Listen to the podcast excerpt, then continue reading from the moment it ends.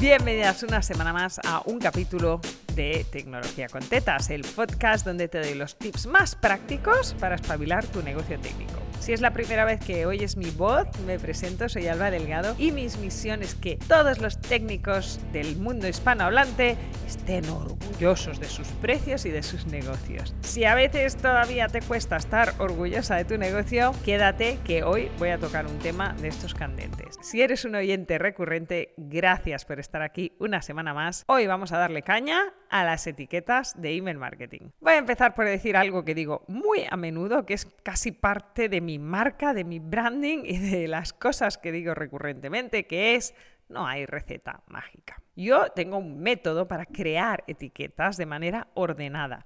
No quiere decir que sea un método que sirve para cualquiera o que lo coques de mi PDF y te lo implantas y te hace milagros. Es decir, es un método para crear de manera ordenada. No es un método para hacerlas exactamente como dice Alba. A eso le llamo yo una receta mágica, que alguien te dice, se hacen así y no sabe ni qué vendes. Y tú, vale, vale, se hacen así, me lo pongo.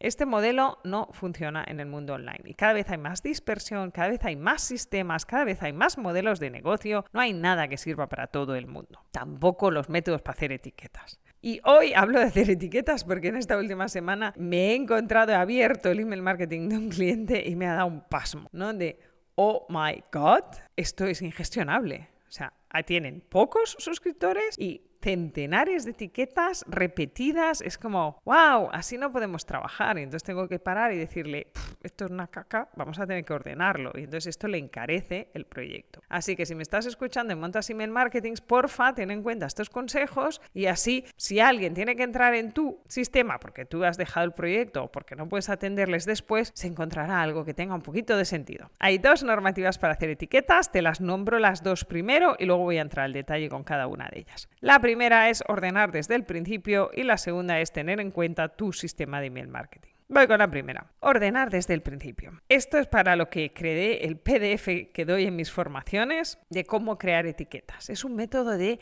orden, no es un método infalible, ¿no? Donde yo intento estructurar las etiquetas como en tres bloques. El tipo de etiqueta, si por ejemplo son etiquetas de compra de productos, yo las ordeno poniendo prot en mayúscula, guion bajo, porque a los técnicos no nos gustan los espacios. Es muy fácil visualmente poner dos espacios en una etiqueta y entonces no te das cuenta y tienes dos etiquetas diferentes. Entonces, técnicamente es mejor poner un guion bajo en vez de un espacio porque dos guiones bajos se ve muy claro que eso es demasiado grande. A mí me gusta poner el tipo de etiqueta, como te comentaba, PROT en mayúscula, ¿no? si es la compra de un producto, guion bajo, el nombre del producto, por ejemplo, certificación, algo cortito. Si quieres le puedes poner certi, y así le llamas dentro de tu casa. En nuestra casa la certificación de mecánicas digitales es MD, pues entonces ponemos MD, ¿vale? Algo que sea muy cortito. Otro guion bajo y ahí puedes poner, por ejemplo, edición 3, edición 4, si te interesa saber qué personas son de cada edición. Si no te interesa, no hace falta que uses ese tercer elemento temporal, ¿no? de ediciones, de meses, de años en que hicieron el curso, este tipo de cosas. Si no necesitas la parte temporal, haces una etiqueta de dos elementos, tipo y el contenido, ¿no? Pues es producto tal. Por ejemplo, los uso para origen, ¿no? Yo tengo OR, ¿vale? Que es origen, guion bajo. Entonces, lead magnet, publi, Instagram, mayo. ¿Vale? Esto es un poco más largo, pero así sé cuánta gente entró por ahí de origen. Si tienes varios lead magnets y no les pones publi, pues tienes uno. Origen, lead magnet, ¿no? LM, manual de coaching yo qué sé, le puedes poner manual si solo tienes un manual. Sí, pillas, pero es solo una estructura, no es un hecho que debes implantar en cualquier caso. Pero sí es muy importante que desde el principio implantes un método. Que no empieces a crear etiquetas a lo loco, ahora aquí, ahora allí, uy, ahora ha cambiado de idea, porque es que luego, al cabo de seis meses, si te va bien y todos queremos que no vaya bien y de repente has captado 3.000 personas, tienes un batiburrillo ahí que no te sirve para nada. De hecho, en vez de tener información, tienes ruido en tu email marketing y lo único que te queda por hacer es A, sentarte durante muchas horas a mirar 3.000 personas y ordenar esas etiquetas, o B, borrarlas todas porque no tienes el tiempo de mirar 3.000 personas. Sí, eso es ruido versus información. Entonces, sé disciplinada desde buen principio con cómo vas a crear las etiquetas. Y voy con el tema 2, que es el sistema de email marketing. Y voy a explicarte una cosa que seguramente nadie te ha explicado cuando te habla de etiquetas, pero que es crucial. Hay dos tipos de búsquedas en los sistemas de email marketing. Búsquedas por contiene y búsquedas por etiqueta exacta. Entonces, me explico. Un sistema como Kajabi, puedes decirle una persona que tenga una etiqueta que sea prod 30. Pero si yo tengo prod-30 edición 1, prod-30 edición 2, prod 30-edición 3 y quiero a todas las personas que han hecho la certificación, le tengo que poner, ponme todas las personas que tengan la etiqueta de la edición 1 o la etiqueta de la edición 2 o la etiqueta de la edición 3 o la etiqueta de la edición 4. Ves que si haces 20 ediciones es poco sostenible este filtro. Entonces, en este tipo de sistemas igual necesitas como una etiqueta genérica que se llame prot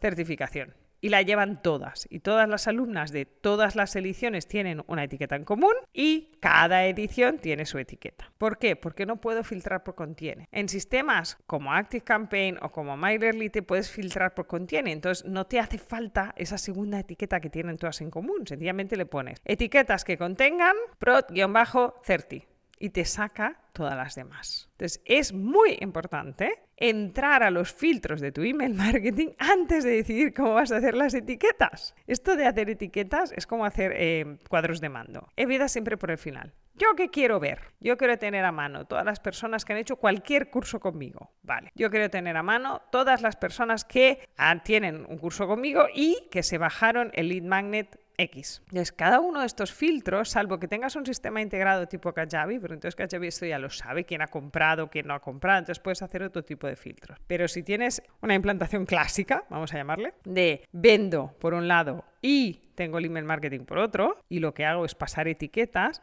lo más importante para hacer un buen sistema de etiquetas es empezar por saber si tu email marketing permite filtros por contiene o no los permite. Empieza por ahí. Cuando vayas a implantar con un cliente y te líes a estructurarle las etiquetas, piensa esto, empieza por ahí. ¿Puedo filtrar por contiene o no?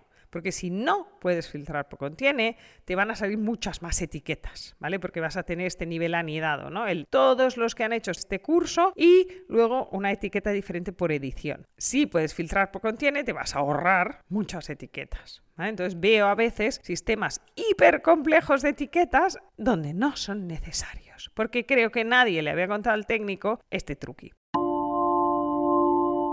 Así que si te ha servido, ya sabes, dale 5 estrellas, compártelo con tus amigos, ayúdame a llegar a más gente que necesita oírme todas las semanas aquí en Tecnología con Tetas con un nuevo tip práctico para espabilar tu negocio técnico.